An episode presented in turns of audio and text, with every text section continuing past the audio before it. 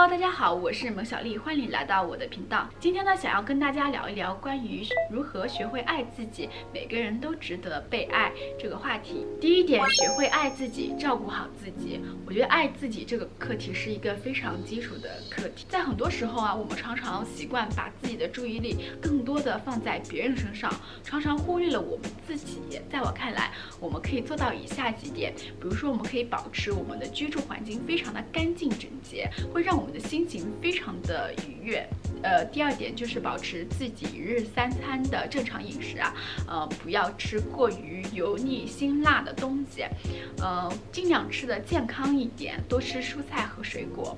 第三点，我觉得好的睡眠是非常重要的。有的时候你过于让自己的身体过于的疲惫，其实你自己在工作以及生活中的状态反而会变得不太好。只有学会如何好好的休息，才能学会好好的生活与工作。第四点就是要时常保持自己的心情愉悦，要学会如何适当的调节自己的情绪。第二大点就是我们每个人都可以好好爱自己。我觉得我们不应该把自己快乐的权利。呃，交给别人，我们每个人都应该拿回自己的力量，毕竟我们才是我们自己人生的魔法师。我觉得快乐是我们每个人本然的状态，而不是别人口中的那个定义。